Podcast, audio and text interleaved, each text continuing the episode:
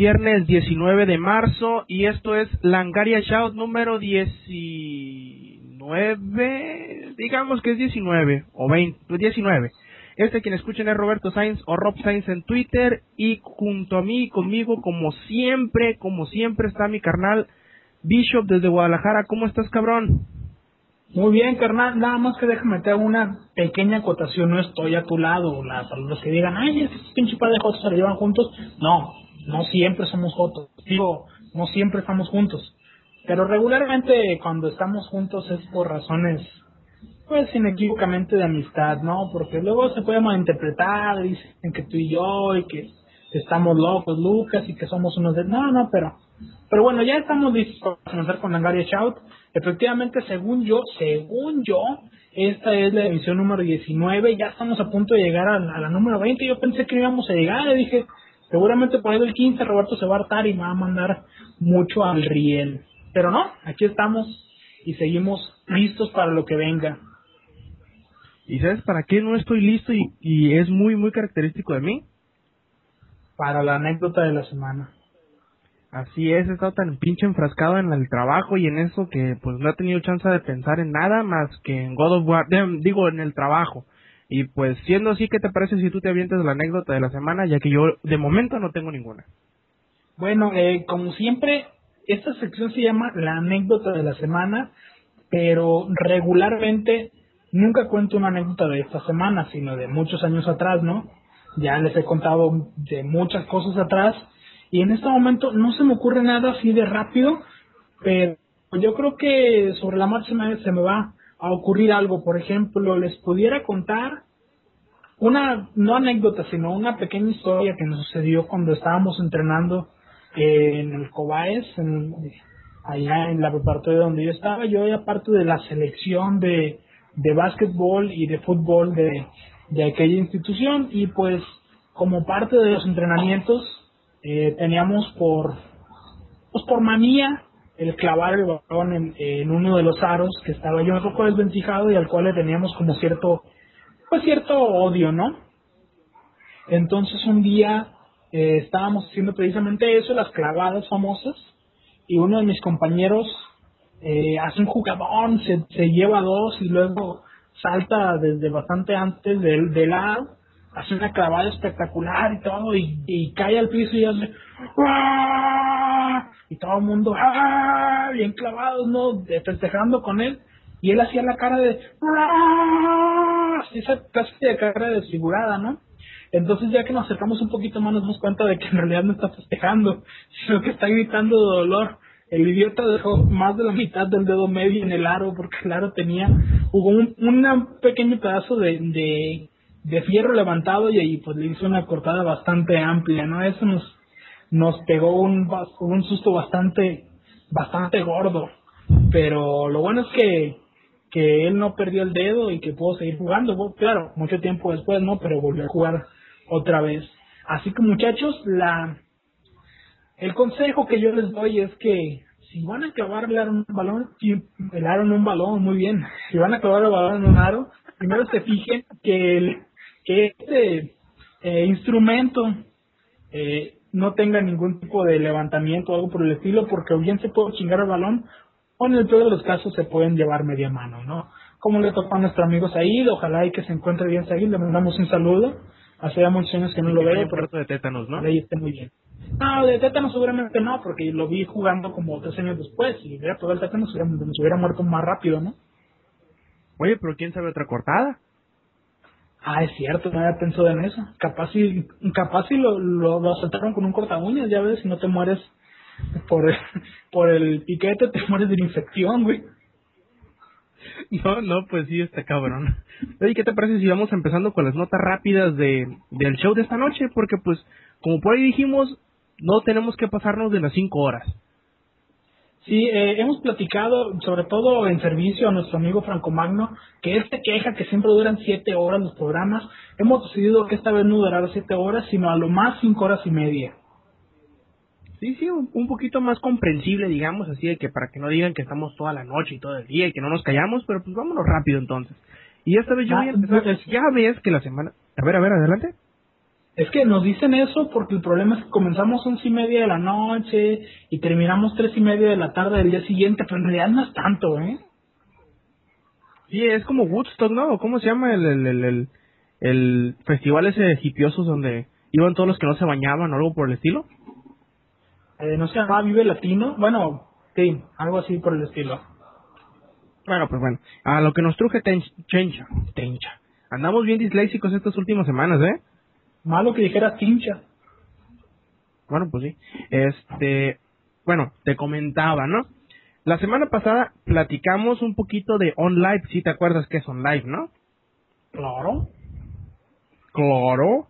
¿Y, y qué? Bueno, eh, también les platiqué por ahí, ¿no? Que había otro servicio parecido, relacionado, em, de cierta manera que se asemejaba mucho a OnLive y yo les decía que este servicio se llamaba Gaikai. Eh, o sea, como Kai el Gay o bueno, por, por ahí verán, es Gaikai, ¿no? Eh, de hecho, ya ven que les dijimos que pues OnLive iba a necesitar una suscripción de unos 15 dólares, añadiéndole a esos 15 dólares lo que te vaya a costar, que no han dicho, ya sea rentar o comprar un videojuego. Hasta ahí, todo bien entre comillas. El chiste es que llegan estos chamacos de Gaikai y les dicen, uy, no, cabrón, mira, con esta eh, cuota que te están poniendo de 15 dólares al mes, prácticamente se están dando una eh, un balazo en el pie, ¿no? ¿Por qué te preguntas? Pues porque Gaikai no contará con esta cuota y aparte no intentará, como hace OnLive, reemplazar a las, a las consolas o ser la consola del futuro. Sabemos que ambos servicios se basan en lo que son servicios en la nube, ¿no? Que pues prácticamente te dejarán jugar bajo demanda, que es esto que sin necesidad de tener el videojuego en tu disco duro o tenerlo en físico, pues puedes jugarlo, pero tampoco necesitarás un hardware, o sea, una máquina, una consola, una computadora muy potente como para poder levantar, como se dice, los juegos más recientes, sino que pues prácticamente estarás tú viendo un video que es el resultado de tus comandos, que pues estarán ejecutando en un servidor que es el que estará corriendo el juego. Hasta ahí vamos todo bien, ¿verdad? ¿Me vas entendiendo o nomás me estás dando el rollo? No, ¿cómo te voy a dar el... No, güey. Claro que te entiendo, pedazo de güey. Ah, bueno, pues tampoco me tienes que hablar tan ¿qué feo. pasa, güey? O sea, güey. bueno, ahí te van.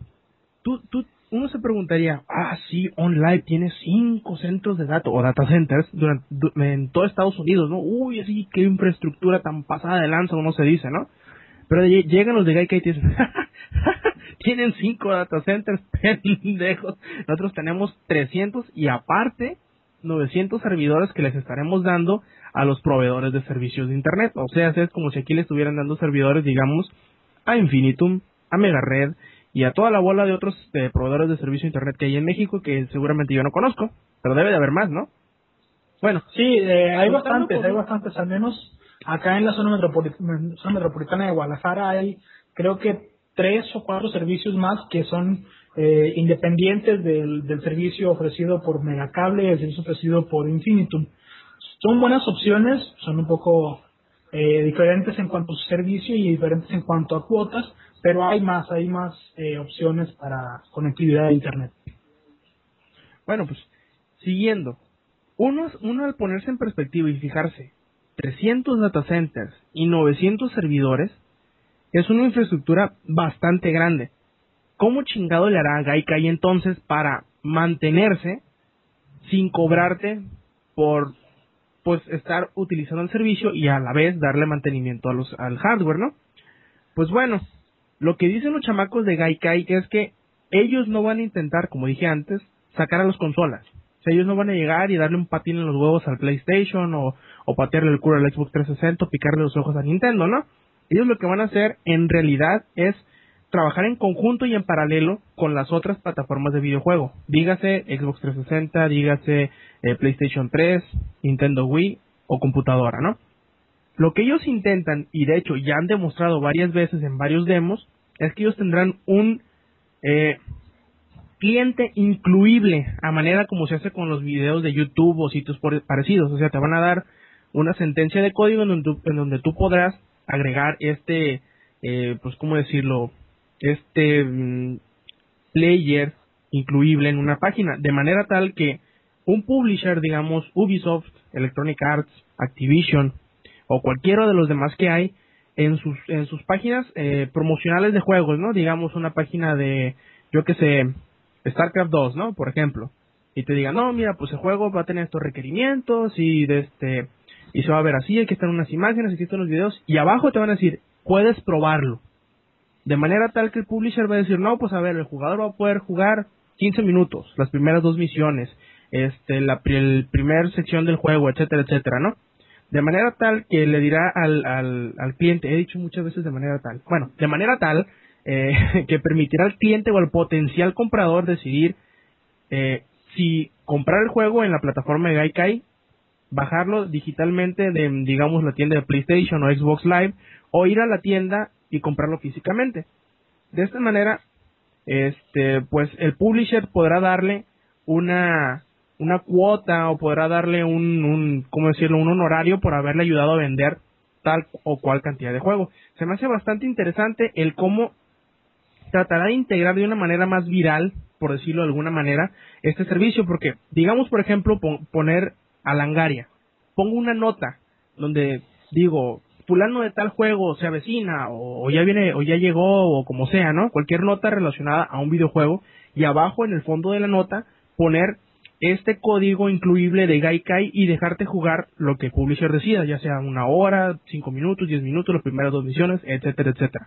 Es una visión bastante, no te diría revolucionaria porque se me hace muy pretencioso, pero sí bastante única, bastante este, apetecible, sobre todo para los sitios y para los usuarios que a veces y no necesariamente van a tener el hardware requerido para eh, reproducir el juego, digamos. Yo no tengo eh, un Xbox 360, pero igual me podrían dejar jugar eh, a través de mi computadora con un joystick.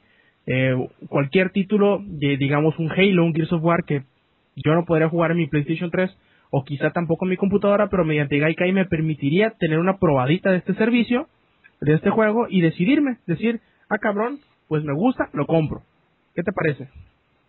Esto, este servicio que ofrece Gaikai me parece eh, muy similar, por así decirlo, a aquel, aquella propuesta que tenía PlayStation, sobre todo en la primera versión, en PlayStation 1, donde en algunas revistas te regalaban un disco, un disco demo, ¿no? Y en este disco podías probar, por así decirlo, algunas de las primeras misiones de los juegos que eran la avanzada en aquel tiempo y decidirte en cierto momento eh, a comprar el juego completo, ¿no? Me parece una buena estrategia, creo que eh, como habíamos comentado ya con anterioridad, no es el momento todavía para que las consolas caseras cantarles ya las golondrinas, ¿no? Creo que todavía le queda futuro, creo que hay mucho que cambiar todavía. El status quo todavía sigue siendo perteneciente a las a las consolas, va a ser así por un buen rato porque sigue siendo negocio y sobre todo eh, creo que eh, es una buena manera de promocionar los juegos. Le conviene a las casas productoras, le conviene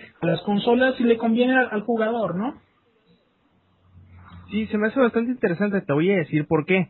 Se me hace que muchos publishers, sobre todo los que son de primera mano, como por ejemplo los juegos de Sony, pongamos por ejemplo un God of War, o de parte de Microsoft, pongamos igual por ejemplo un Halo, serían más eh, proclives a irse con Gaikai. ¿Por qué? Porque este no le está haciendo una competencia directa que irse con online, que este sí está diciendo váyanse a la chingada a todas las consolas, ¿no? Eh, en este caso les convendría más Gaikai porque como te digo, no les dice dejen a un lado la consola, sino les está diciendo, miren, prueben el juego y en dado caso de que les guste, vayan y cómprense su consola y o el juego eh, que les estamos mostrando. Se me hace muy interesante, y pero pues hay que ver cómo se maneja esto ya cuando las dos alternativas que son Gaikai y OnLive pues salgan a la venta, ¿no? No nos queda más que eso eh, probarlo, bueno, no probarlo, sino ver cómo se desempeña, como lo dicen por ahí, en el mundo real. Y no nada más que nos lo platiquen muy bonito y que nos pongan videitos y nos hagan demos así en el, local, sino que pues ya que salga a la venta, cómo responden ambos eh, servicios y pues ver cuál nos conviene o cuál está mejor de los dos. Como hemos comentado siempre, el tiempo le dará la razón a algunas de las dos iniciativas. Ojalá y que tanto Gaikai como Live sepan llevar bien sus proyectos y nos den un producto realmente disfrutable, ¿no? Yo creo que están, bien los dos proyectos, hay que disfrutarlos los dos como tal, ojalá y que las cosas salgan bien, ¿no? Así es. y bueno, mi hermano, eh, no sé qué te parezca, yo creo que ya como que está llegando el momento de comenzar yo con una nota de cine, esas notas tan, pues tan interesantes como, como ver morir a una tortuga, sea, realmente desastrosas mis notas, pero eh, aquí va ya la primera. Eh, no sé, tú recordarás seguramente aquella película de acción y ciencia ficción de los ochentas, de ochentas o noventas, de Schwarzenegger, donde peleaba contra un ente extraterrestre en las playas de, de Puerto Vallarta, que era depredador, ¿no? Eh, la segunda parte tuvo también una, pues una buena acogida con A, eh, y pues ya ahí comenzaron con esos crossovers con Alien, que fueron bastante deprimentes, tanto la primera como la segunda parte. Y se llega el momento en que, pues, deciden eh, traer otra vez a la palestra a los depredadores, pero ahora no necesariamente eh, en un crossover como se ha hecho en los últimos 4 o 5 años, si no es que hasta más, sino volver a hacer el reboot, lo que decimos el, el, en la emisión pasada, eh, esta moda de hacer reboots, ahora otra vez el proyecto es Depredador y está de la mano de Robert Rodríguez en la parte de, producción ejecutiva y dirige Nimrod Antal. Es un director pues relativamente nuevo que la verdad es que ha sacado muy buenas cosas. ¿eh? A mí yo cuando vi los previos, imágenes, eh, por ahí un pequeño clip muy muy pequeño de lo que es la preproducción y la fotografía principal, eh, me dejó buen sabor de boca, me, dejó como diciendo, pues visualmente se ve muy bien y la acción se ve interesante. Eh, uno de los actores que está en este film es el señor Lawrence Fishburne, que lo recordaremos como Morfeo en, la multipremiada y multigalardonada y multi multi multiorgásmica eh, Matrix. Eh, yo sé que habrá muchos muy muy fanáticos de, la saga. Yo también lo fui en algún momento. Creo que que estuvo interesante, a menos los primeros dos capítulos, el tercero sí estuvo de miedo, así como la pelea de Cell contra, contra Goku, así como que, ah, que aburrición. Este, el punto es, Nimrod Antal está al frente de este proyecto, tiene a Lauren Fishburne como su estrella principal y lógicamente una legión de depredadores, porque se supone que ahora no va a ser un depredador o un depredador, sino muchos depredadores eh, en medio de una guerra entre ellos mismos me supongo, quiero suponer que algo por así eh, va a ser, y se supone que aquí vamos a poder ver eh, ahora sí ya más a fondo lo que es la diferenciación de clases entre depredadores. Recordemos que eh, se ha explorado esta faceta de, la diversidad de clases, sobre todo en los videojuegos, por ejemplo en aquel juego que se llamaba Alien contra Depredador, precisamente para Arcadia, por allá del 94, 95 más o menos, se veía eh, que puedes seleccionar a un, a un depredador cazador, a un depredador eh, cazarrecompensas, a otro más que era guerrero, y a, un, a, dos humanos, ¿no? Estaba interesante en aquel juego porque veías que cada depredador tenía sus propias habilidades. Eh, se intentó llevar también esto al cine en la película de Alien contra el Depredador, al menos en la primera parte, que fue lo que yo vi, y eh, se sí se llevó pero de una manera realmente desastrosa. Tú no podías, por la velocidad del filme también tal vez puede ser, por la velocidad de la fotografía y lo sucio de la fotografía de, aquel proyecto, no podías eh, realmente discernir entre cuál era cuál, ¿no? Decías tú, ah, ese como que se ve rojo, pero no estoy seguro.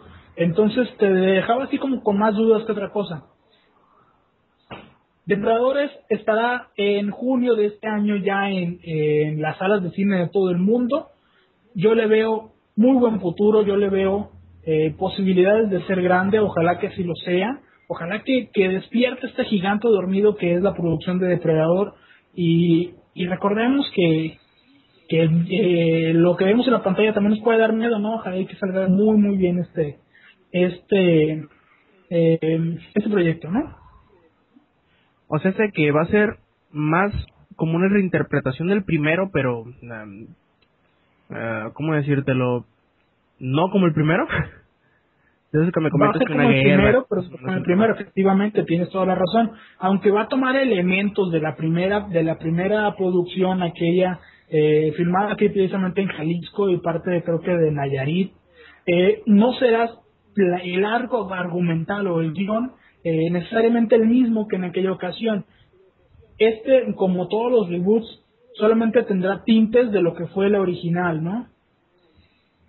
Sí, de hecho, eh, parte del, del guion, como nos comenta Héctor Inga acá, en la caja de chat, es que dice que estará en el planeta de los creadores, pero el problema es que esto no ha sido confirmado, es solamente un rumor, un, trascendido y posiblemente cambie, eh, porque lo, lo, que yo he visto, al menos en fotografía, eh, es que están humanos en este en este planeta, entonces ahí como que me salta un poquito cómo llegaron ahí. Puede ser porque algunas de las fotografías que yo vi es de, de criaturas, de criaturas, eh, arte de, de estos animalejos que son como los largos del Señor de los Anillos, pero un poco más pequeños y más eh, como, como con tentáculos que a la vez tienen filo, muy extraños, pero muy bien diseñados, ¿eh?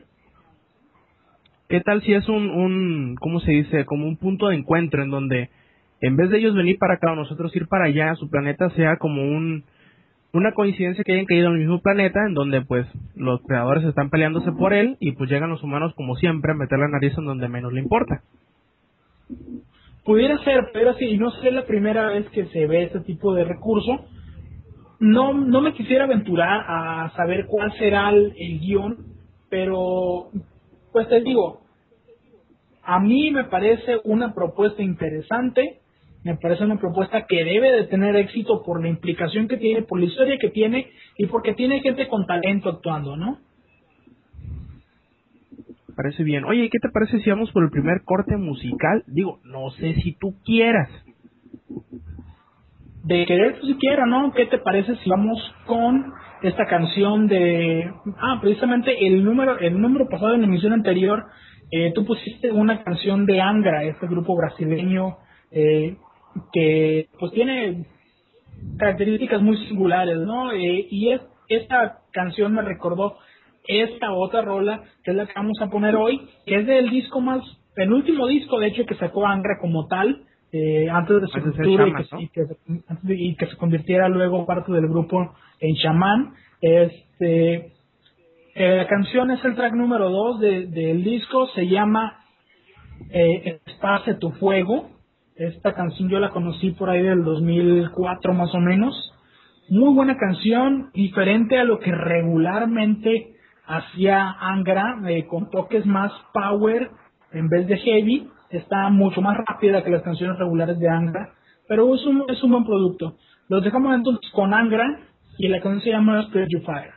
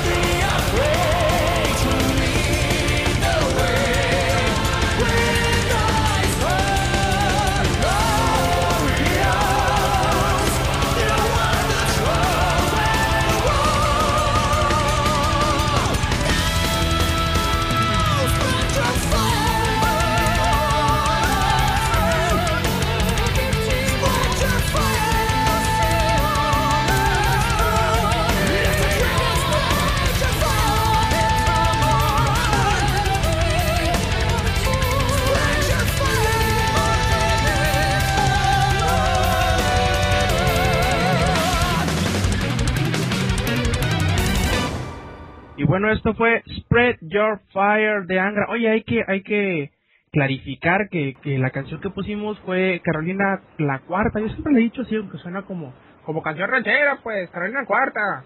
Pero fue en, en Comics Army, ¿no? Sí, en Comics Army pusiste Carolina 4. ¿No has puesto Carillon, el número, el número anterior de, de Shouts? No, güey, Carrillón la puse. Sí, creo que sí la puse, pero no en el pasado. No en el pasado, pues. es que, si quieren escuchar Carolina 4, escuchen el número, el vergonzoso nuevo número de, de Comics Army, que se oye horrible, pero, pero se oye al menos, ¿no? Así es, pero se oye. No sé pues si ti te haya pasado en algún punto de... Ajá, adelante, adelante. no me haya pasado en algún punto, cosa. Este, en algún punto de la vida en que hayas tenido algún aparato eh, sin ningún... Sí, sí, tengo, tengo. Sin ninguna intención, sin ninguna intención de, de hacer alusión a, a ningún órgano reproductor. algún aparato que por azares del destino hayas querido ocultar de alguno de tus maestros. Dígase unos un aparato reproductor, oh, que la chinga. un, un, Walkman o algo por el estilo. Este, no, nunca, nunca he escondido mis aparatos reproductores o como sea que sean. Eh, nunca los he escondido, eh, siempre los tengo a la mano porque me gusta estar cambiando de canción cuando alguna canción me aburre. Pero entiendo el sentimiento, ¿no? Mucha gente no quiere que los descubran, ¿no? Sí, por ejemplo, es muy común que si eh, alguna persona, algún niño, algún joven, algún este estudiante tiene una consola portátil en las manos durante clase, pues es recriminado por su maestro por estar, digamos, distrayéndose del contenido educativo de su clase al estar jugando algún Nintendo 10, algún PlayStation Portable o X eh, aparato, ¿no? Ahora es muy interesante lo que cierto señor, cierto diseñador de videojuegos bastante conocido, digamos que se llama Shigeru Miyamoto, pues él quiere que esta concepción de que el videojuego es un entorpecimiento para el, para el aprendizaje de los eh, chamacos, pues cambie, ¿no? Digamos, el promover una acción bastante chistosa que sería dotar a las escuelas de Nintendo DS para que lo puedan utilizar como apoyo a la educación.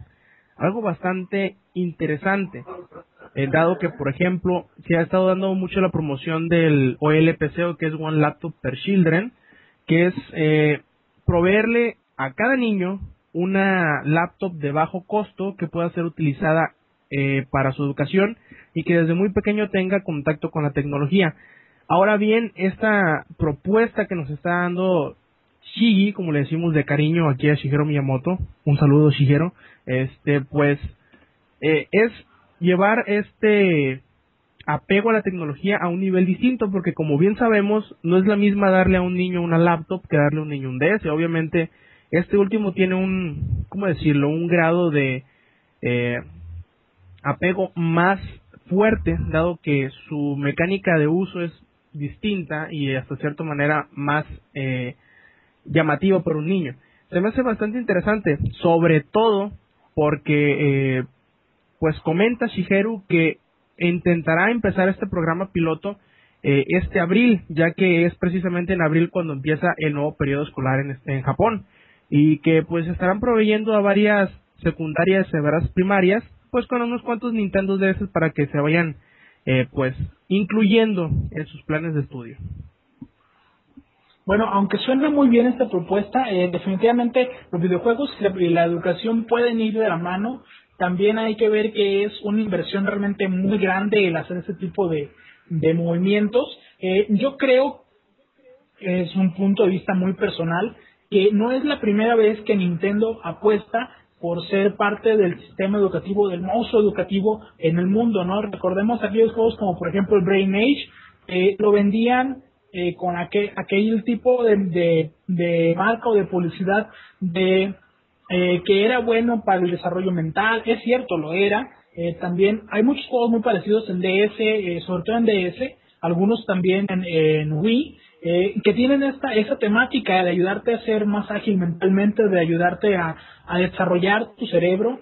Creo que Nintendo ha apostado en ser no solamente eh, en cuestión de videojuegos una gran avanzada, sino además el poder ofrecer algo a, la humanidad con, con, su sistema. No digo que, que sea la panacea de, de, la publicidad, no, porque la verdad es que es una apuesta arriesgada. Tiene que, que ver mucho también con el sistema educativo, al menos en este momento en Japón, eh, de, de meter cosas innovadoras, de realmente revolucionar la forma de hacer la educación, porque ellos tienen, aunque tienen un modelo realmente muy bueno, eh, no es igual el que tenemos eh, en otros en otras latitudes del planeta. Ellos siempre siempre van a la a la avanzada y creo que es una buena manera de, de demostrar que la, la tecnología es parte importante de la forma de vivir del nipón. Creo que eso me parece una buena propuesta. Hay que ver si detrás de, de esta propuesta no, no es solamente el dar mejor educación, sino además el vender, ¿no? Tiene ese doble juego, me parece aceptable. Digo, si, si como gasto residual o como ganancia residual pues es ganar unos cuantos dólares por la venta al sistema educativo de algunos juegos, pues qué bien, ¿no? Porque eh, además de que ellos ayudan en su economía, están ganando dinero y están ayudando de una u otra manera al sistema educativo en este momento de Japón, pero puede que el día de mañana sea día en Cholostemple de las Tunas, allí en tu rancho favorito, entonces eh, puede pasar que, que de pronto ese sistema sea la media, digo, estamos hablando de sociedad utópica de un sueño, ¿no? Pero puede que se convierta en algún momento en un modelo a seguir para todo el planeta, ¿no? Pues sí, hay que ver, porque también en Estados Unidos, si mal no recuerdo, se implementó un programa piloto justamente de esta manera en donde utilizarían algunos juegos educativos del DS pues para eh, mejorar por decirlo de alguna manera, el plan, el plan educativo y pues el aprovechamiento escolar. Eh, no sé cómo haya terminado este plan, porque según yo fue como en junio del año antepasado, cuando se anunció esto. Quién sabe, a lo mejor solamente fue una, una, un malabar de este, de, de PR, como dicen por ahí, de relaciones públicas, de, de, mercadotecnia de Nintendo, pero pues bueno, hay que ver cómo les funciona, por, porque pues bueno, ya vender más de esos, creo que cada persona en el, en el planeta tiene como tres, ya hasta el número exorbitante que va vendido, pero pues hay que ver cómo les funciona y si, si en realidad funciona, pues hay que probarlo en otras partes, ¿no?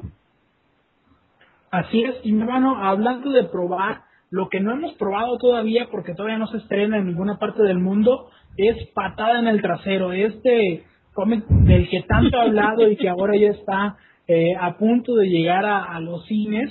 Eh, Kikas, las, las, aventuras de Dave Lisewski, este muchachito gringo que de pronto se pone unas mallas y se cree bien macho y sale a que le partan la cara todas las noches, eh, está ya a punto de llegar y esta vez no voy a hablar sobre la inminente llegada de, la película, no, aunque tengo muchas ganas de hacerlo y estoy muy emocionado, no lo voy a hacer, voy a hablar específicamente de eh, la cuestión mercadológica de esta cinta. Resulta que tan buenos resultados ha tenido dentro de la Major y tan buen levantamiento ha tenido entre el público de prueba que ya la Major está diciendo, ¿sabes qué?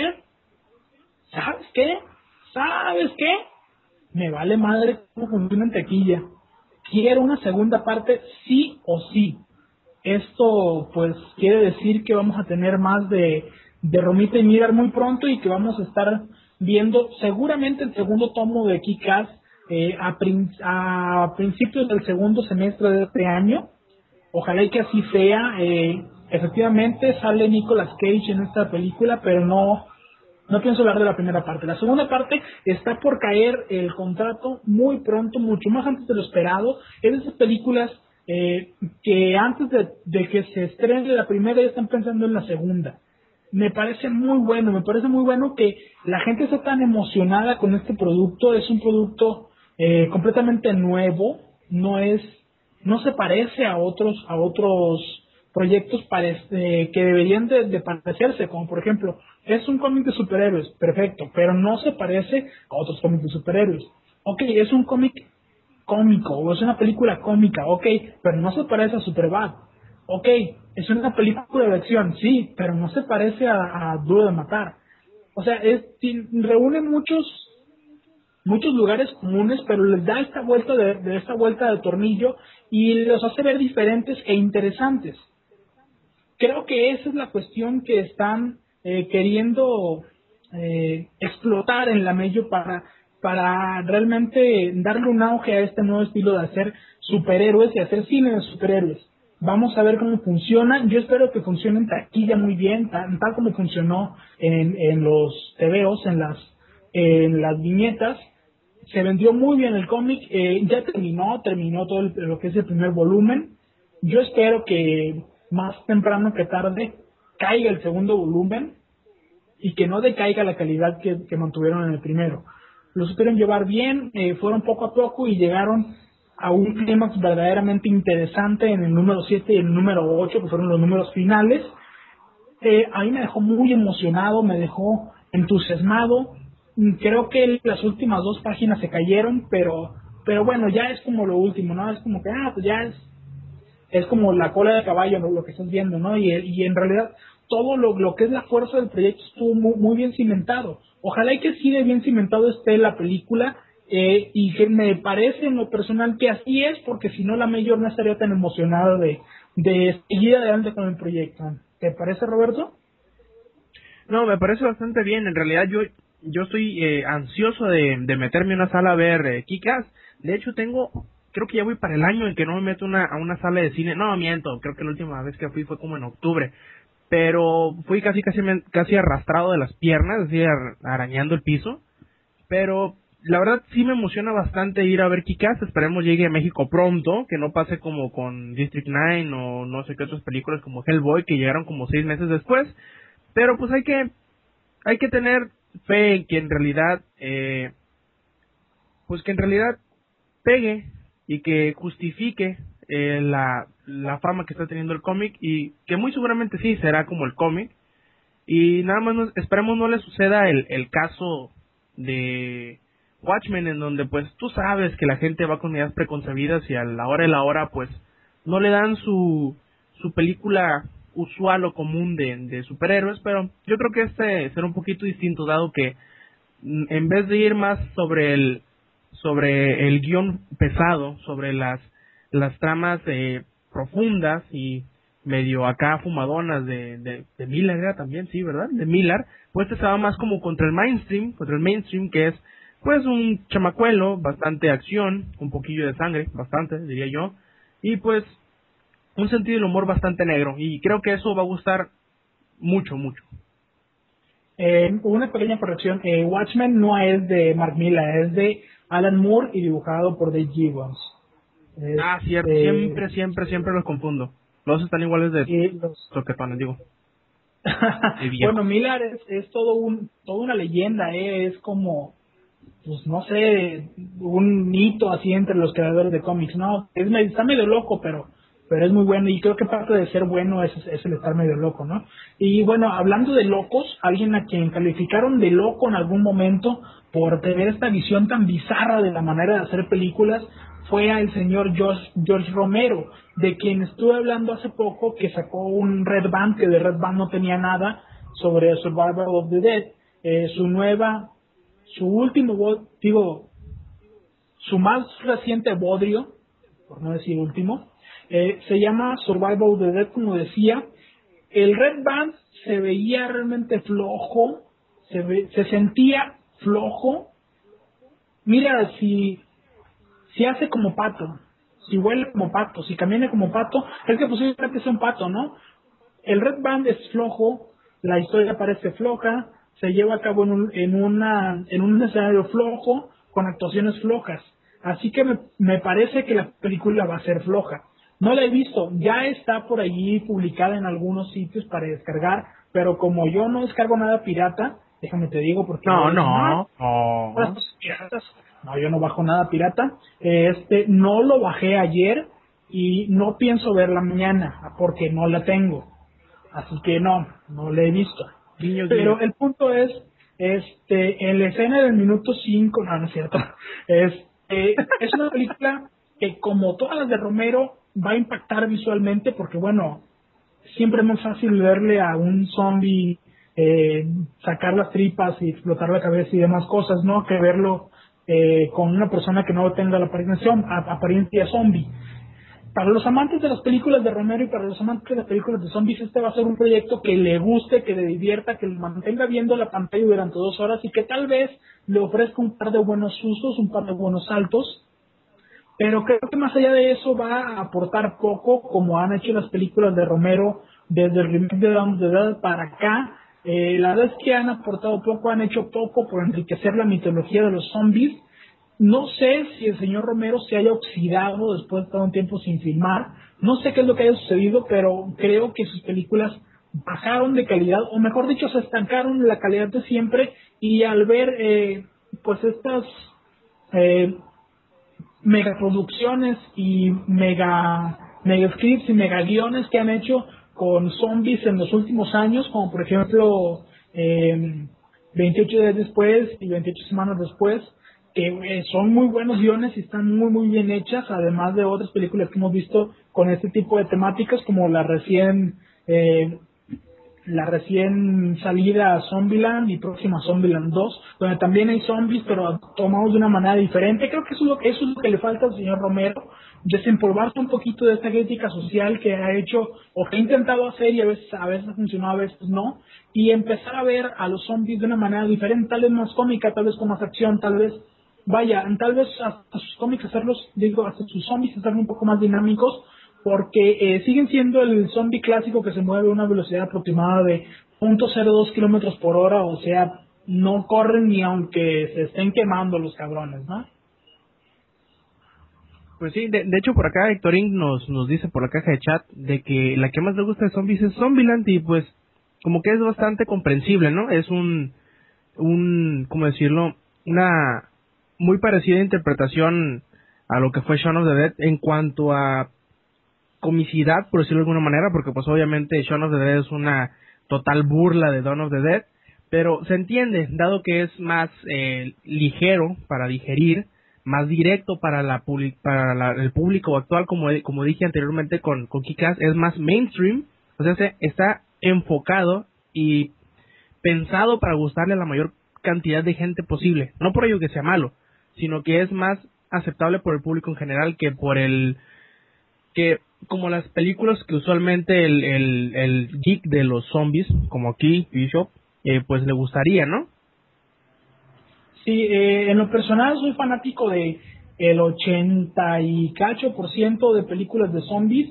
Eh, debo decir que siempre fui un gran fanático de lo que fue la producción de, del señor Romero hasta el 90 y cacho.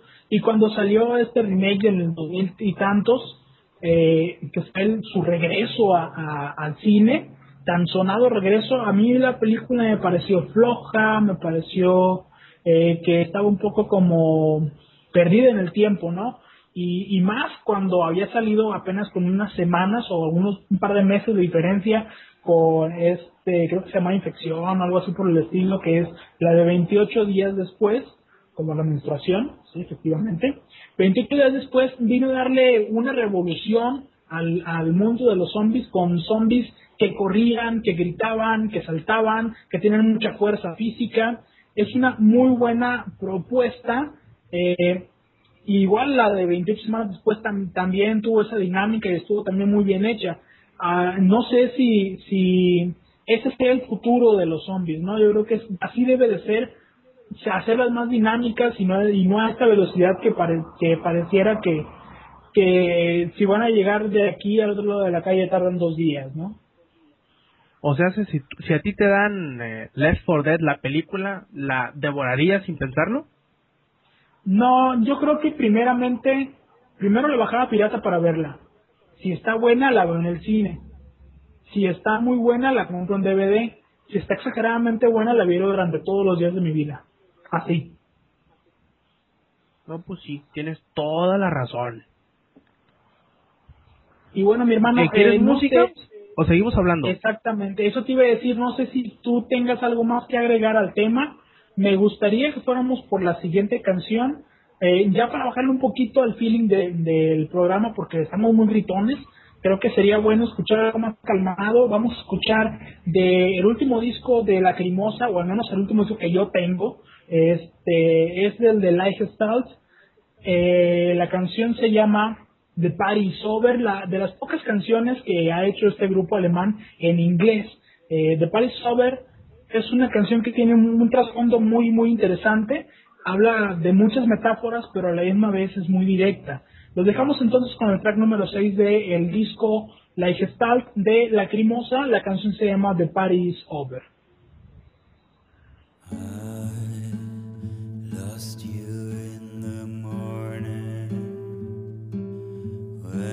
just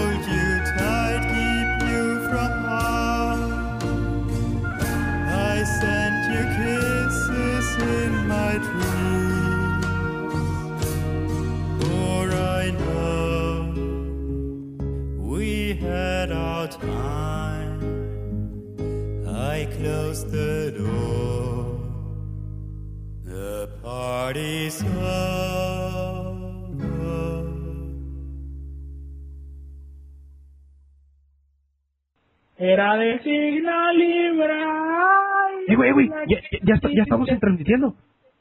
¿Ah, sí? Pues era del signo libra.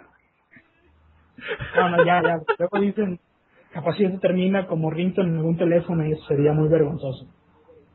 Eh, lo que tú no sabes es que yo ya lo tendré como ringtone. Y seguramente yo también, Cantaste la, la semana pasada. como la de Trololo. Así es, la que cantaste la semana pasada, ya que terminamos. Ah, sí, sí, muy buena. Muy Bueno, este, ¿estamos? ¿Te gustaría? ¿Te Continuamos. ¿Quieres empezar tú o quieres que empiece yo? Eh, como gustes, yo yo tengo todavía bastante material, ¿eh? así que si quieres podemos hablar toda la pinche noche de, mi mamá, de mis mamadas y igual y, y no pasa nada, ¿no? No, pues, sí, pues entonces empieza tú, si te andas de muy acá, a ver. Cuidado con los carros. Este, nada más para explicarles, en, creo que hace ya fue un par de semanas o tres semanas, eh, donde casualmente no transmitimos el día que debíamos, les hablaba de que el señor Neil Patrick Harris, conocido como Doogie Hauser en el bajo mundo de, de la actuación, este, pues fue, ay, me estoy pegando a mi computadora acá, eh, fue contratado precisamente para eh, aparecer en la película de, de Los Pitufos, este clásico de los ochentas, setentas, ochentas, noventas, no me importa, le hice tantas repeticiones que ya es lo de menos en qué año, en qué año haya salido. Eh, no es el único actor ya firmado y re- reafirmado para el papel. También Emma Pillsbury eh, ya firmó para un papel sorpresa dentro de la saga. Y además el señor Hank Azaria, al cual hemos visto en películas como por ejemplo Mi novia Polly, como un villano muy muy divertido. Lo vimos también en Corre Gordito Corre. eh, lo vimos en La Noche en el Museo 2 este, este hombre aparecerá, según nos cuentan eh, en internet, en una notita que nos encontramos por ahí, gracias al señor eh, Felipe de, de Urul- Uruloki, que nos pasó este dato, eh, nos dice que el señor Azaria ha sido firmado para hacer, ahí les el bombazo, la voz de Gargamel. Ok, la voz de Gargamel. Mm, interesante. Eh, recuérdame, ¿a quién habíamos dicho que iba a ser Gargamel? Ah, sí, Neil Patrick Harris. Pero ¿cómo? ¿Voz de Gargamel? Qué raro. La cuestión es esta. Seguramente vamos a ver a un Neil Patrick Harris eh, caracterizado como o bien otro personaje o bien eh, ya más específicamente como un pitufo. Ahora queda queda la duda de Emma Pillsbury dónde encajaría en esta en esta producción y, y siendo mujer, a ver cuántos personajes mujeres hay en los pitufos. Eh, ayúdame a hacer memoria, Roberto. ¿Cuántos personajes hay? Pues yo, de, de así de buenas a primeras, yo me acuerdo de la puta fina, pitufina. Ah, es cierto, es la única. Pues entonces Emma Pillsbury seguramente será el papel de pitufina eh, o putafina, como le decimos acá en México. Eh, y estamos viendo que se sigue moviendo el proyecto. Se sigue moviendo los pitufos, no tiene nada que ver con Avatar, pero sí, eh, los pitufos se siguen moviendo hacia adelante. Muy pronto estaremos dando noticias, eh, o mejor dicho, todo lo que se vaya eh, suscitando con esta, esta producción que en lo personal me tiene pues ilusionado porque fue parte de mi, de mi infancia, crecí viendo esta serie, como muchos de ustedes seguramente, o muchos de sus papás, porque ustedes están muy chiquitos, este, crecieron viendo a estos, esta parvada de, de monitos azules, ¿no? Que eran buenos para las pinches orgías y eran retepuñales porque como hasta la cuarta temporada hubo una sola mujer, entonces ¿qué hacían antes? ¿Quién sabe? Se pasaban corriente. Seguramente sí, seguramente sí. A ver, mi hermano, ahora- usted tiene- ahora sí. Ahora sí, ahora sí, ahora sí, ahora sí. No me gusta repetir, no me gusta repetir, no me gusta repetir. ¿Cómo la ves? O dele, dele, dele, dele, dele, dele, para adelante, para adelante, para adelante, compa. ¿Cómo que no? A ver, ya. Sabemos que en los últimos años uno de los géneros que más ha subido y luego que ahora más ha estado bajando es el género de los eh, videojuegos musicales. Ahora en la Game Developers Conference que se celebró la semana pasada, pues presentaron un proyecto bastante interesante. Porque mientras que Rock Band 3 lo promocionaba, ¿cómo se llama el hijo de este güey de George Harrison? Eh, era Hulk Hogan. Ah, sí, sí, Hulk. Hogan, claro. Y de Undertaker también, ¿no? Sí, sí, también. Creo que Bueno, el hijo también. de- bueno, como, como quiera que se llame el hijo de, de George Harrison, es quien está echándole la mano a Harmonix y a Electronic Arts para llevar a cabo pues la tercera parte de Rock Band. Él dijo, o bueno, pues eh, no sé si lo que hizo fue nada más un movimiento de publicidad, al decir que no sacarían Rock Band 3 hasta que no lograran una mecánica de juego que te enseñara en realidad a tocar un instrumento musical bueno, ya va a salir a finales de este año, así que o una de dos, o estaba diciendo puras pendejadas a este güey, o en realidad encontrar una forma de, pues, de enseñarnos cómo tocar un instrumento musical, ¿no? Ahora, a lo que les hablaba, un punto muy, eh, como un punto en común entre esta eh, propuesta de Rock Band 3 y un nuevo proyecto que presentaron en la Game Developers Conference que se llama, tiene un nombre muy pendejo, ¿no? Se llama Power Geek, Rise of the Sixth String, o sea, algo así como la canción poderosa, el, levantarse de la quinta cuerda, algo así, ¿no? Eh, pues pretende Y yo te estás viendo. Continúa, continúa. y Ignórame, ignórame. Ah, bueno, la canción poderosa de este pretenderá eh, al levantar de la sexta cuerda. Bueno, pretenderá eh, int- introducir en el género, deja de reírte.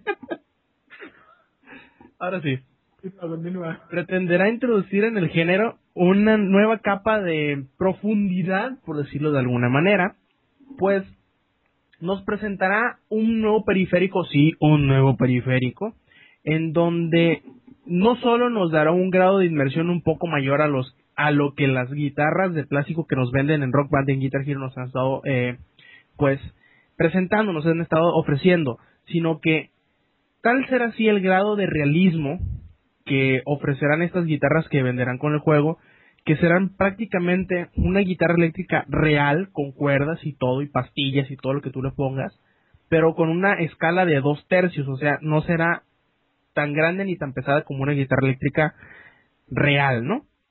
Ahora bien, ¿cómo demonios van a utilizar este nuevo control para un videojuego? Bueno, ahí te va. Va a tener las seis, guitar las seis guitarras, va a tener las seis cuerdas, ¿no? De metal y todo, como si fuera una guitarra normal. Pero además, en los trastes, que son los espacios que hay eh, en donde puedes poner los dedos, por decirlo de alguna manera, de la guitarra, van a tener también botones, como los, o sea, pero no botones tal cual como los que como los que presenta los de Guitar Hero, sino más parecidos a los de Rock Band, o sea que tendrán un pequeño grado de, de, ¿cómo decirlo? Se parecerán más a una guitarra real que a un control como los de Guitar Hero. Podrás aplastarlo y no importando qué, qué cuerda sea la que toques, te, pues te pondrá un punto, ¿no? Te, te, te pondrá la, la, la nota como acertada. Como usualmente lo hacen Guitar Hero, Rock Band y todos los simuladores de, de, instrumentos musicales que hay en el mercado. Eso es en la dificultad más fácil. O sea, ¿sí? estarás prácticamente jugando un rock band o un guitar hero. Ahora bien, si empiezas a subirle la dificultad, el juego te empezará a representar qué cuerda es la que debes de tocar en qué traste. O sea, ¿sí? en la pantalla te estarán apareciendo, además del, del, del, del icono del color que utiliza el, el juego, un número. Te va a poner, por ejemplo, te va a salir verde 2. Eso quiere decir que vas a tocar la segunda cuerda en el traste verde, en cualquiera de los trastes verdes, porque hay que decir, son varios, son cinco botones y se van repitiendo alrededor, en, en todo el brazo de la guitarra. Lo interesante aquí es que mientras este juego, mientras más difícil lo vas poniendo, más real se va haciendo a la experiencia de tocar una canción en verdad. Obviamente no creo que se vayan hasta el extremo de ponerte toda una toda una forma de una nota, o sea, ponerte los cinco, los cinco dedos o las cinco cuerdas que vas a tocar en los cinco trastes distintos, porque será un poquito difícil de asimilar para el jugador. Ahora bien, van a ofrecer un paquete especial en donde las guitarras serán prácticamente guitarras reales que podrás conectar a un eh, amplificador y todo lo que quieras para tocar una guitarra normal. Pero también podrás conectarla a la PC porque este proyecto es para PC de momento. También podrás conectarla a la PC y jugar. Se me hace bastante interesante cómo están añadiéndole poco a poco capas de profundidad o de dificultad a este tipo de juegos. Porque hay que mencionar que con la inclusión de la batería, pues se volvió una, una experiencia un poco más profunda para el que le gusta un poquillo la música. La batería es, es el instrumento que se acerca más a tocar el instrumento real sin necesidad de ser muy complejo. Ahora hay que ver cómo implementan esta nueva eh, pues propuesta, ¿no? Con, con Power Geek Rise of the Six String, que se me hace bastante interesante. Hay que ver cómo les funciona y de qué manera pueden ir evolucionando el concepto hasta en realidad enseñarnos cómo tocar una guitarra. Sí, mira, a mí esto me parece verdaderamente revolucionario. Me, has dejado en este momento, la verdad, pensando eh, y reflexionando sobre el funcionamiento de esta, de esta dinámica. Es una cosa de otro mundo. Me has dejado realmente sorprendido. No me imaginé en ningún momento que estaríamos llegando a esas instancias. Wow, wow, la verdad es que es algo que me deja sin palabras. Es es de otro mundo. ¿eh? Ojalá y que, y que este proyecto no solamente se, se detenga en los computadores, sino que salte en algún momento o interactúe en algún momento con las consolas caseras, porque realmente vale mucho la pena, ¿no? Ese tipo de movilidad nueva para, ese, para los simuladores de, de música me parece que vale mucho, me parece que es rescatable y es loable el esfuerzo que se está haciendo por acercar a los videojugadores a hacer otro tipo de actividad que no sea solamente apretar botones en frente de una televisión. Yo siempre he abogado porque esos juegos deben de, de, ganar trascendencia y una vez ganada, eh, seguir trabajando por mantenerla y por hacer mejor la experiencia de juego. Creo que se está haciendo en este caso, ojalá y que no se detenga allí, ojalá muy pronto estamos viendo eh, que la dificultad no, no solamente sea en las más altas el eh, tan demandante vaya. Yo quisiera ver que en algún momento mis hijos, mis hijos como, no sé si, no sé si ya les comenté, en la semana puse un tweet que decía que, que si yo tuviera un hijo le iba a poner un nombre muy especial que es, se lo voy a decir, Megatron Kratos Solid Snake Espinosa. Así que yo quiero que mi hijo Megatron, Megatron, Kratos, Solid Snake Espinosa, algún día lo vea jugando, Solid Snake Espinosa, sí, este, algún día lo vea jugando a su Rock Band 37 y, y realmente eh, sea verdadero, eh, la, verdadera la simulación y se parezca mucho, mucho, mucho a, a el tocar un, un, un instrumento real. Me gustaría que que mi hijo Megatron Kratos Solid Snake Espinosa, en algún momento él comenzara por, por curiosidad a jugar estos simuladores y luego dijera, papá, ¿sabes qué? Cómprame una guitarra eléctrica, un bajo, una batería, porque realmente estoy aprendiendo a, a tocar y quiero hacerlo de verdad. Me daría muchísimo gusto, ¿no? Sí, está interesante. Ahora hay nada más que resaltar un punto bastante importante en el Game, Developers Conference, disculpen la, lenguada de traba, pues no se dejó probar este prototipo, este proyecto, este, como le quieras poner, a la gente, sino que simplemente se mostró. Hay que ver si en el E3 o en alguna en alguna otra conferencia ya se deja probar este proyecto eh, pues en manos de los que eh, estén asistiendo al, evento y nos digan si en realidad funciona como nos lo están planteando, porque pues sí, se escucha bien bonito y todo el show, pero a la hora a la hora puede que no funcione tan bien como nos están diciendo, pues hay que ver, ¿no? ¿Cómo le ves? Pues me parece interesante, ¿eh? Este, y creo que es momento, así, así, así, te buenas a primeras, de que te hace otra notita así rapidita, nada más, esta nada más es una mención, no es tal cual una nota preparada, en algún momento platicamos sobre el próximo inicio del rodaje de Conan, que ya comenzó el 15, hace ya cinco días, eh, comenzó el rodaje de Conan y me decían, no, es que la vieja esa que metieron, la Emma no sé qué chingados, va a ser el papel de Red Sonja. Y yo les dije, no, Red Sonja es otra cosa completamente eh, apartada en este momento por la cuestión de las editoriales. Tenía razón en aquel momento. Y lo sigo teniendo en este momento, ¿no? Este, Red Son ya no tiene nada que ver, eh, es otra película también de Robert Rodríguez, eh, como platicábamos, como en producción ejecutiva. Eh, el señor Robert Rodríguez hace poco estuvo platicando, precisamente cuando presentaron las imágenes de depredadores, y nos decía que Red Son en este momento se encuentra en un viaje así bien etéreo en el limbo, o sea, pues que el proyecto está completamente parado y de los que teníamos las ganas de, de ver a Red Sonja en el, en el mundo del celuloide, vamos a tener que esperarnos un poco porque realmente en este momento no se puede. La cosa parece que no pinta bien para Red Sonja. Habrá que ver eh, si en un futuro logran eh, recuperar el proyecto. Ojalá que sí sea porque es un personaje divertido, interesante. Es eh, la, la de los bárbaros, por así decirlo. Una mujer tremendamente guapa pero aún así temible y eh, imponente al momento de usar la espada. ¿Cómo la ves desde ahí? ¿La espada de quién? De, de ella, ella también tiene espada, pero ella es su espada así de arma, no de aparato reproductor como el iPod. ok, ok. Y, es, y ella es simpática, es buena onda. Digo, ¿qué me importa? ¿Está buena? Tanto, tanto, tanto, tanto, tanto que te haría olvidar a cualquier mujer que has conocido. ¿A cualquier mujer que qué? Que hayas conocido. Ah, oh, ah, bueno. No, pues está bien, entonces, está guapa entonces. Está guapa, está guapa. Eh, está guapa, está guapa, está guapa, está guapa. Bueno, mi hermano, no sé si tú quieras eh, hablar de otro tema. Yo tengo todavía una nota rápida, eh, una nota sorpresa, que es la que te había comentado. ¿Tú tienes algo más que quieras agregar? Asústame, Panteón. Este, la nota sorpresa, yo te había comentado antes de empezar la grabación de este programa que, eh, los hombres. exactamente y por tal o iba a decir que quería salir del closet, no, no, eso no era. Este, te decía que no iba a hablar del Hobbit porque me parecía aburrido el tema y me iban a decir que están, que estábamos dándole chayotes a, a Del Toro y no, el señor Del Toro no nos quiso dar lana por hablar de él. Aún así lo vamos a hacer, voy a hablar de, de Del Toro y voy a hablar de su de su nuevo proyecto o su más próximo proyecto que es el Hobbit.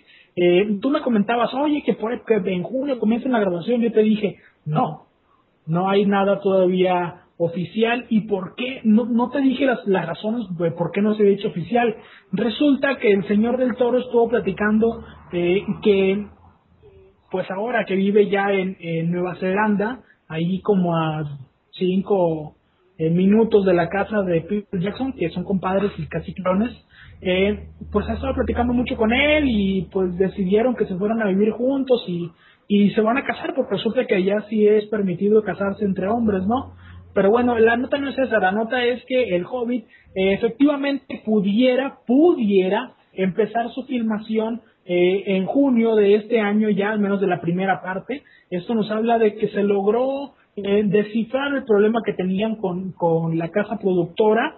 Este, y digo, se pudiera empezar a filmar, pero no nos conviene que se comience a filmar en junio.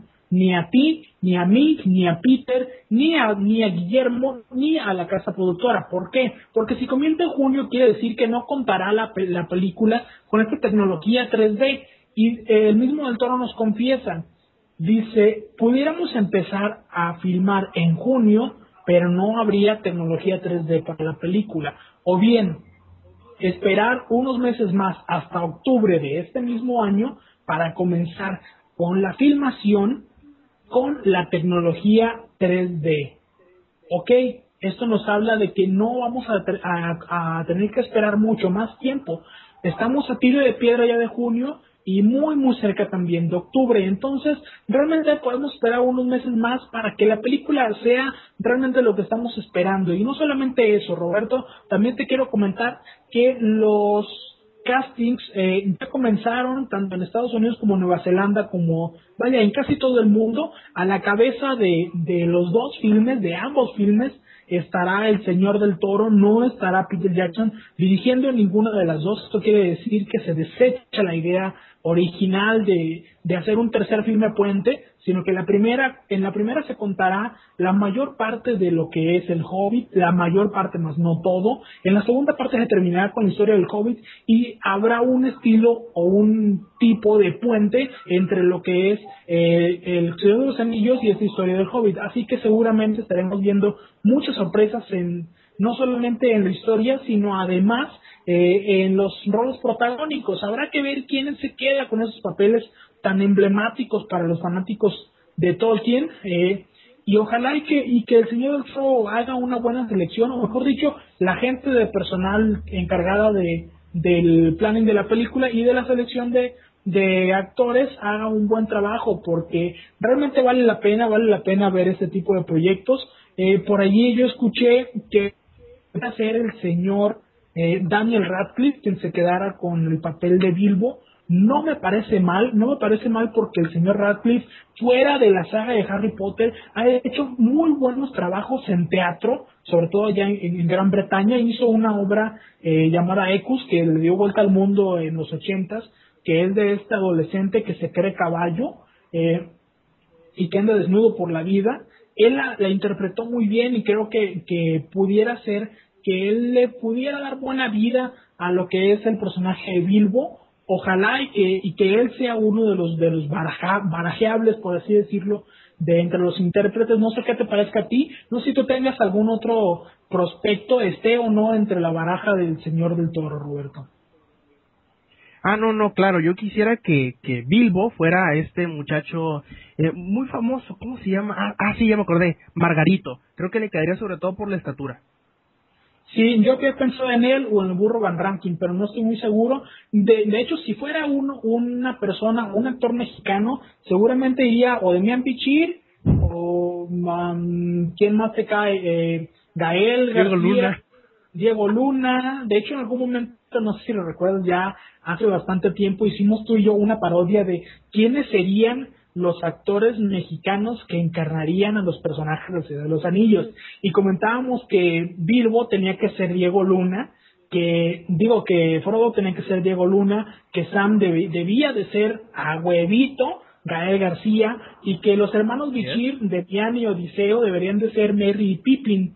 Y ahí fuimos poquito a poquito poniendo a los personajes en su lugar. Eh, y creo que quedó muy divertida, creo que quedó más interesante nuestra versión de los Anillos que la misma que hizo el señor Peter Jackson, ¿no? Y bueno, esta es, eh, este es el comentario que tenía yo sobre el Señor de los Anillos. No sé si tú quisieras agregar algo. Creo que siempre es interesante lo que dices sobre el tema porque eres un gran conocedor y porque estás medio traumado. Sí, sobre todo nos quedó muy bien esa, esa, ese casting mexicano. Te voy a recordar por qué porque justamente antes de entablar esa conversación yo había ingerido una cantidad increíble de café, tanto así que me puse hiperactivo. Sí, de hecho creo que fue aquella vez que viniste a Guadalajara de visita para Navidad, que yo estaba muy enfermo y que luego tú estabas muy enfermo y que fuimos al Starbucks y nos pusimos una pinche loquerota ahí comiendo granos de café puros, ¿no? Sí, estuvo machín, creo que creo que fue ahí cuando cuando en realidad entendí el sentido de la vida. en realidad no. Solamente hablé muy rápido durante como media hora. El sentido de la vida te lo voy a decir en tres palabras. Yo qué sé. A ver, explica qué, dije. Oye, y, con, con ese bonito pensamiento, ¿qué te parece si, pues te propongo un tema que me gustaría hablar contigo? Algo que, que pues, no sé, es una pregunta bastante retórica y profunda que, eh, pues, explora las, las eh, los abismos de, de los adentros del humano. ¿A ti te gusta larga o corta? Mm, mm, interesante pregunta tú hacer. Mm, no, eh, tendría que saber cuál es el contexto de la pregunta porque así se oye como como albur y eso a mí de, de, esta hora ya no, no, no, mi hermano, no. ¿Qué, qué estás haciendo? Bueno, bueno, ahí, te ahora sí te va la explicación de, de dónde demonios sale esta pregunta. Tomando el, precedente de, del que ahorita estamos hablando del Hobbit, de dos o tres películas, de cómo se enlazan una con la otra, te quería preguntar a ti, en todo ámbito, ya sea libro, ya sea videojuego o sea película, ¿te gusta que las historias sean largas o que sean cortas? Bueno, es una pregunta interesante. Eh, creo que depende mucho del tipo de, de proyecto, porque estamos hablando de un proyecto muy interesante como por ejemplo God of War, me gustaría que los juegos duraran muchísimo más, me gustaría que los juegos duraran, no sé, el triple de lo que duran en la versión actual, ¿no? Pero eh, definitivamente es muy costoso el hacer un juego tan largo, ¿no?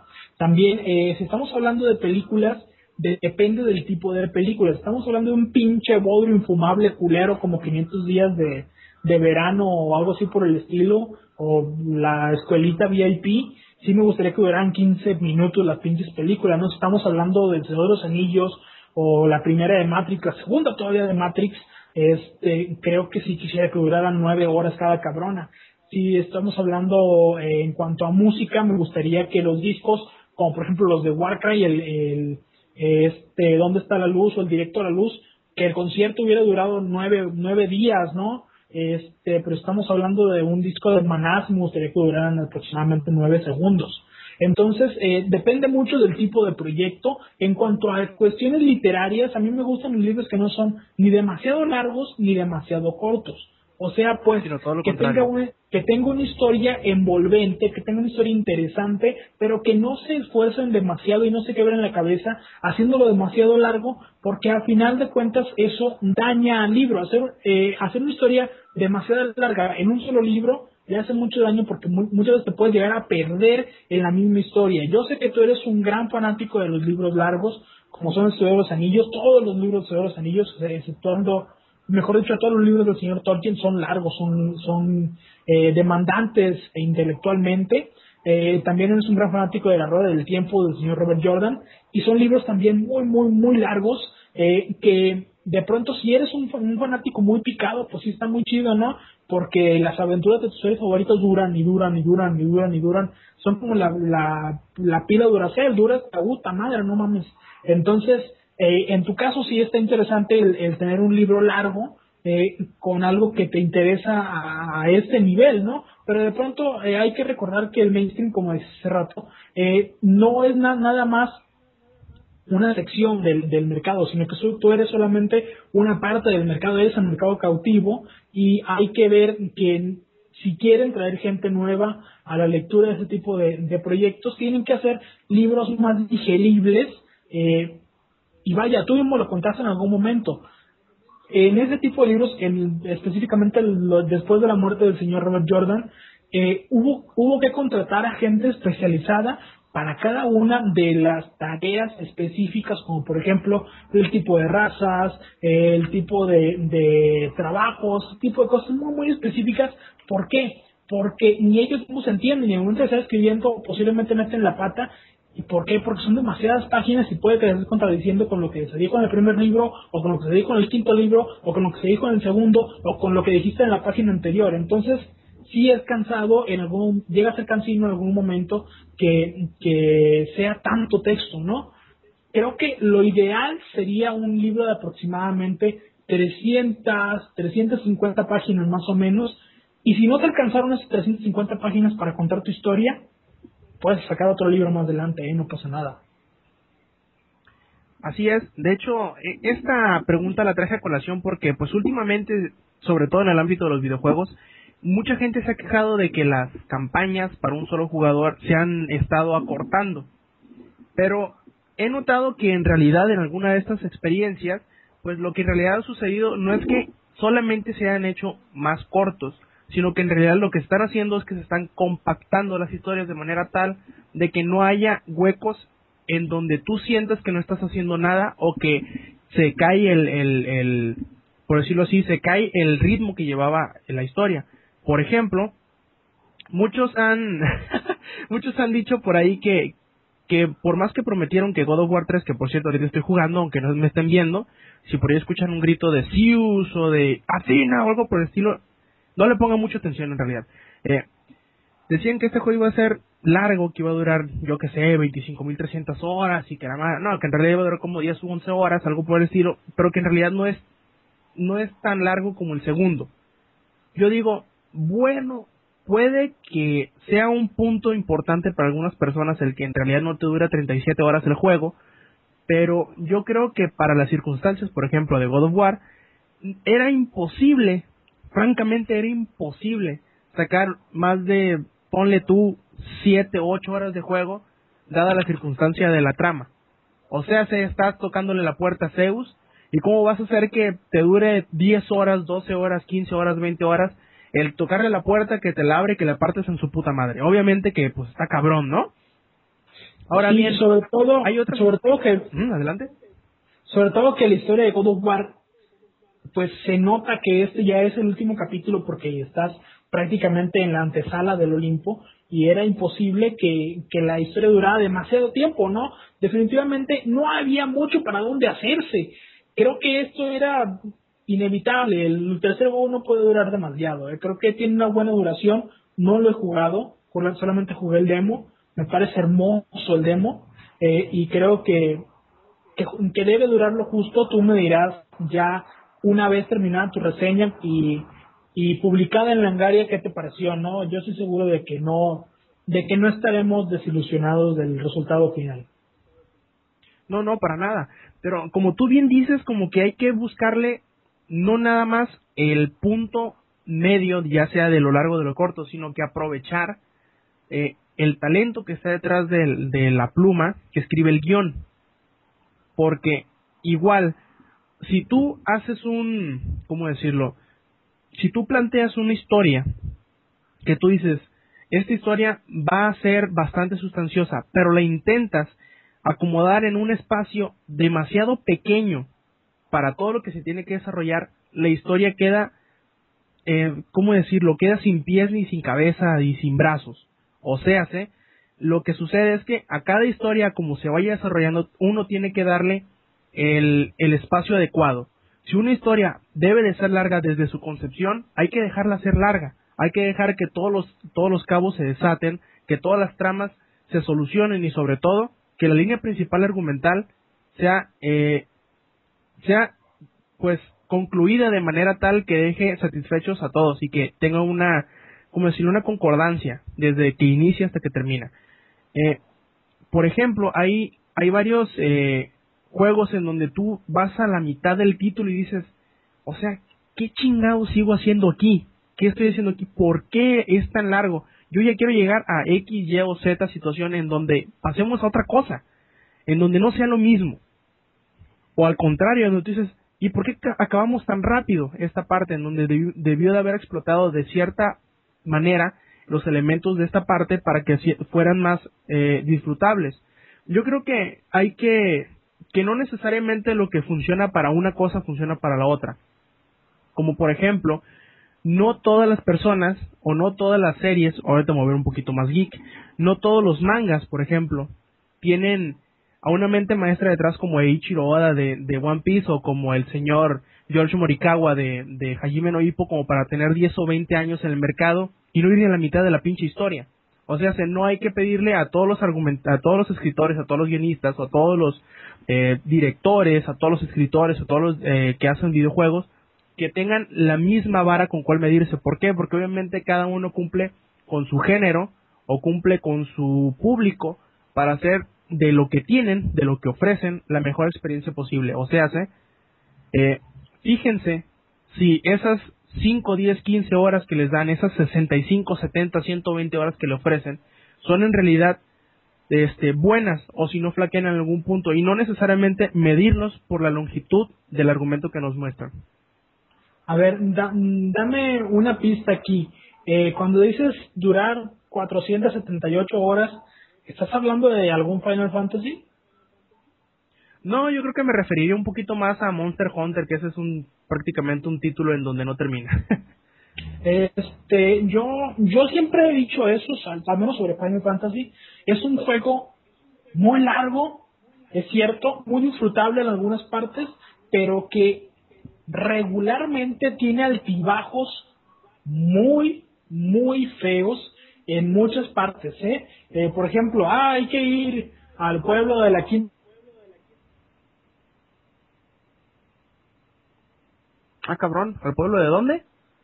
De la quinta chingada. Está junto al culo del diablo, más o menos como dos kilómetros antes. ¿Sí lo conoces? creo que sí he ido por ahí alguna vez. Este, bueno, el punto es, te tienes que cruzar todo el puto desierto y nada más te parecen putos animalitos bien fáciles de matar porque son un chingo.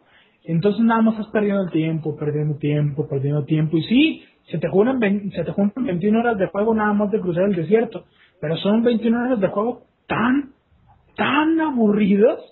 O sea, pues, no, no creo que valga la pena una historia tan robusta como Final Fantasy el estarme metiendo eh, estos gameplay de relleno, porque solamente es de relleno esto, ¿eh? No, no tiene demasiado que ver con historia, o mejor dicho, nada que ver con historia que te parezca un puto castorcito y un culero de matar, ¿no? Pues sí, igual eh, esto podríamos extenderlo a otro argumento, pero pues yo creo que ya nos estamos pasando un poquito de rosca y no sé qué te parezca a ti, pero pues yo creo que como que es hora de un nuevo corte musical. Me parece muy bien, nos sirve para descansar un poco la garganta y platicar de otros temas, por ejemplo, eh, la impotencia sexual del señor Franco Magno, que seguramente no lo está escuchando y por eso es que lo estoy atacando. Eh, ya lo platicaremos después del corte. Vamos a escuchar de uh, del disco que en este momento no recuerdo cómo se llama el disco porque ya este alemán me trae medio loco. Este, pero seguramente en un momento voy. Eh, el hijo pródigo, ¿será el hijo pródigo? Mm, como que me quiero acordar que no es, ¿eh? pero sí, digamos que sí es. Ese hijo pródigo, el disco se llama así, tal cual. Es cierto, se llama el hijo pródigo, ya no, me acordaba. Eh, es el track número uno, fue el primer sencillo de hecho de este de este disco, se llama Alas de Cristal, el grupo es Avalanche. Déjenme les cuento un poco de Avalanche. Avalanche comenzó eh, su carrera con otro nombre, el cual en este momento no recuerdo porque tengo Alzheimer. Eh, pues al momento de grabar eh, su primer su primer demo estaban ellos en una eh, pues en una disquera improvisada por así decirlo o en un estudio improvisado y comenzaron a tocar y estaban tocando en la calle subieron al volumen a todos a todos los instrumentos y bien clavados tocando cuando de pronto se les cae encima todo el, el estudio improvisado se les cae encima les pegan uno de madrazos y todo el rollo no se golpearon demasiado este, y todo quedó en una broma así, ja, ja, ja, es que fue una avalancha, ja, ja, ja, ja. Entonces cambiaron su nombre del que, el cual no me acuerdo, a este que es Avalanche, por, por, precisamente por esta, esta anécdota que le sucedió durante, durante la grabación de su primer demo. El disco salió, bueno, el demo salió con el nombre de Avalanche y el grupo se llamó Avalanche de, de ahí en adelante. Este, por allí han pasado gente con mucho talento como el señor Ardínez, por ejemplo, en algún momento, y el señor eh, Víctor García, que de hecho ahí se conocieron Víctor García y Ardínez y sacaron adelante lo que fue la primera, el primer disco oficial de Warcry, ¿no? Entonces, eh, seguramente encontrarán un cierto parecido entre el ritmo, el estilo y el tipo de canciones que hace Avalanche con lo que ahora está haciendo eh, pues Warcry con, con el señor Víctor García, porque dejó escuela Víctor García, no solamente en, en la gente que ha pasado por Warcry, sino en todo el medio musical español, al menos en lo que es en el heavy metal español. Eh, el medio le debe mucho a Víctor García, no, no se lo han y no se confunda con el de la academia, porque no, no son cosas muy diferentes. Este, eh, creo que esta canción vale mucho la pena y sin más, ya he hablado demasiado, los dejo ya, ya me cansé de hablar. Es el track número uno de Hijo Pródigo, se llama el disco, el grupo es Avalanche, y la canción se llama Alas de Cristal.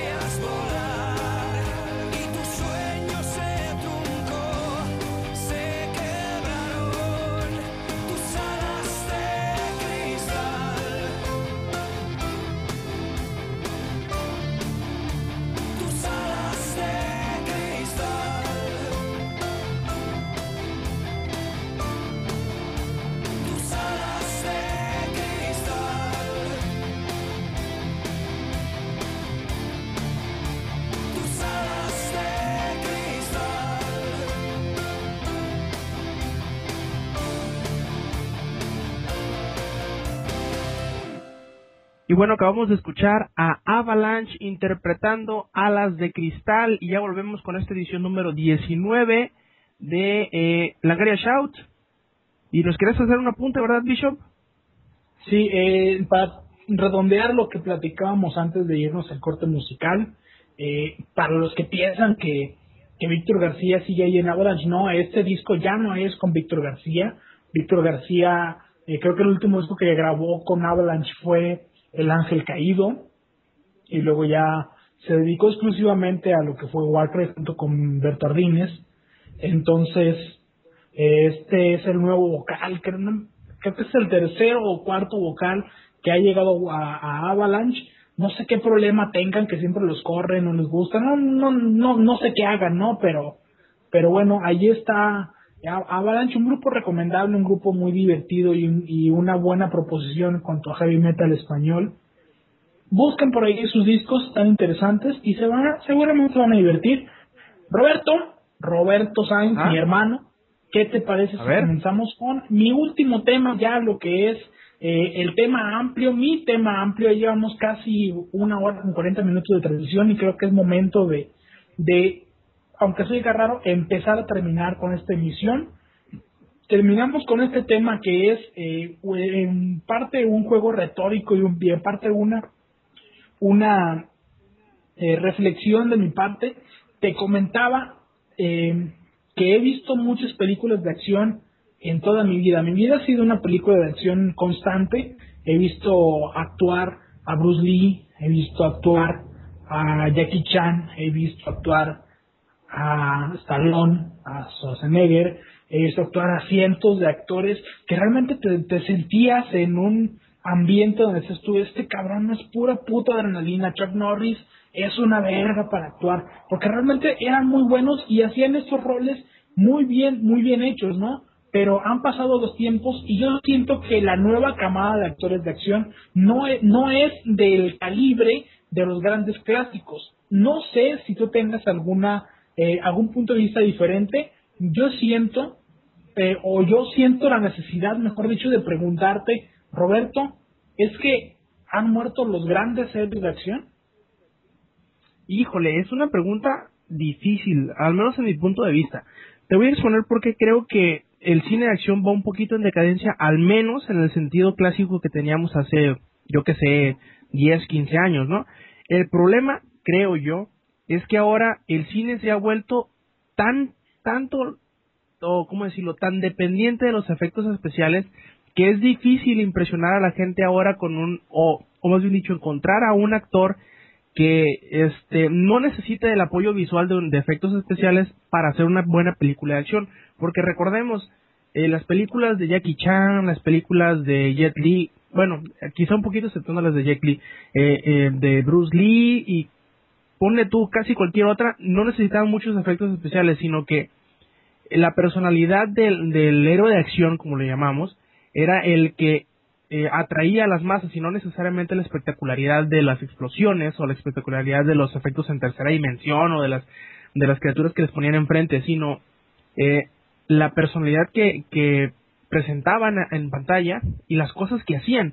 Yo creo que una de las últimas películas así medio de acción que más me ha sorprendido es esta de, uh, se me fue el nombre, On Back se llama, que es muy parecido como esas eh, eh, pues películas de, de, de peleas viejitas en donde tú ves y dices, madre, se están dando de putazos, pero de verdad, porque están impresionantes los, los, los, los golpes que se dan en esa película. Creo que ese es el problema principal de, esta nueva camada de, de películas de acción, en donde dependen demasiado de los efectos especiales, de las explosiones, de los, eh, yo qué sé, de, de todo eso que, que no necesariamente viene inherente del, del personaje o del actor, que es el, el, el, el héroe principal, y pues están dependiendo muchas de otras cosas que no necesariamente sean eh, lo que le dé el fuerte a este tipo de, de películas. Y aparte, en que ya estamos tan acostumbrados a, a esta misma dependencia de efectos especiales, eh, que en realidad ya nada nos sorprende. Y creo que ese, ese ha sido el problema, el,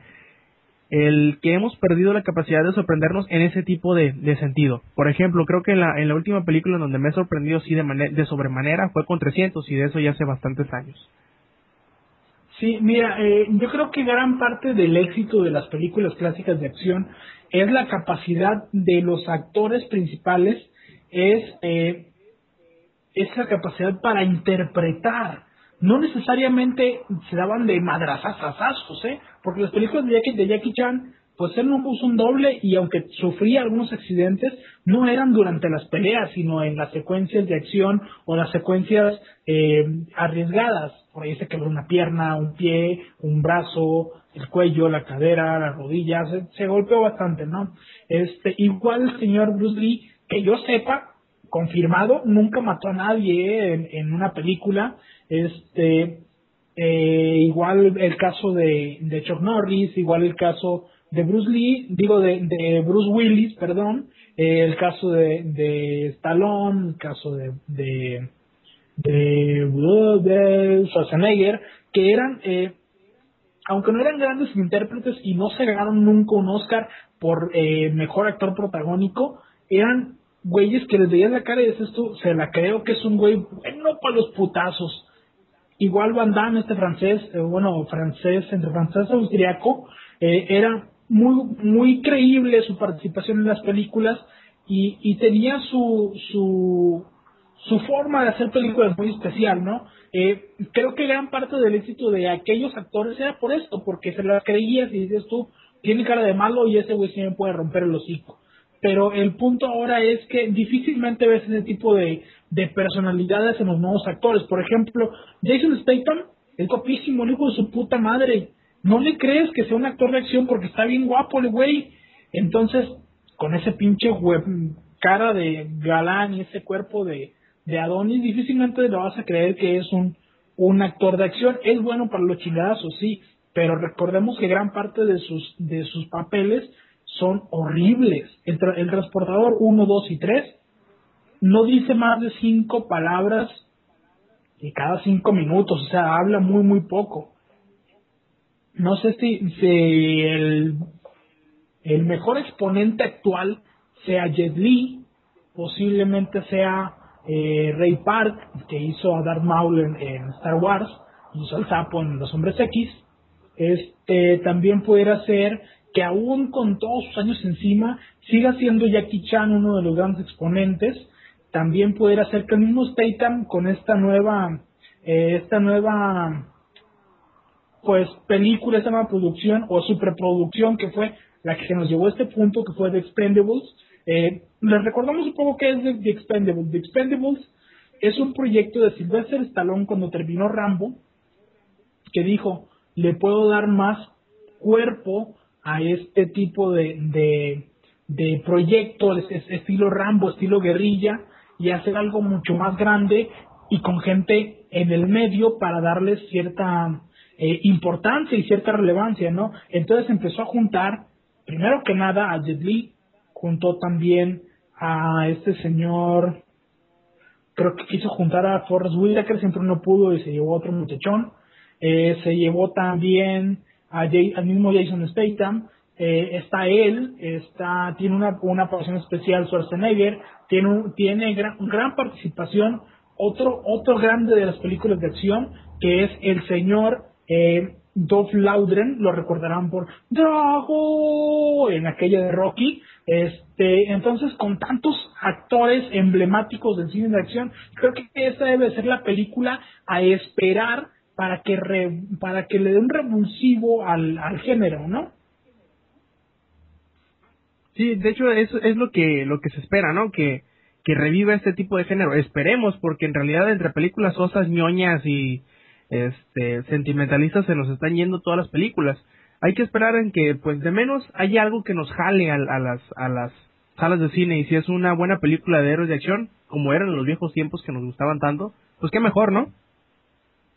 Sí, ojalá y que ese sea el renacer de las películas de acción. Yo la última película de acción que, que compré, perdón, este, fue la de Asesino Ninja, que no me parece mala, ¿eh? no me parece no, no la he visto, he visto puros cortos, la verdad, eh, lo soy sincero, pero creo que la acción, la coreografía de las peleas es muy buena.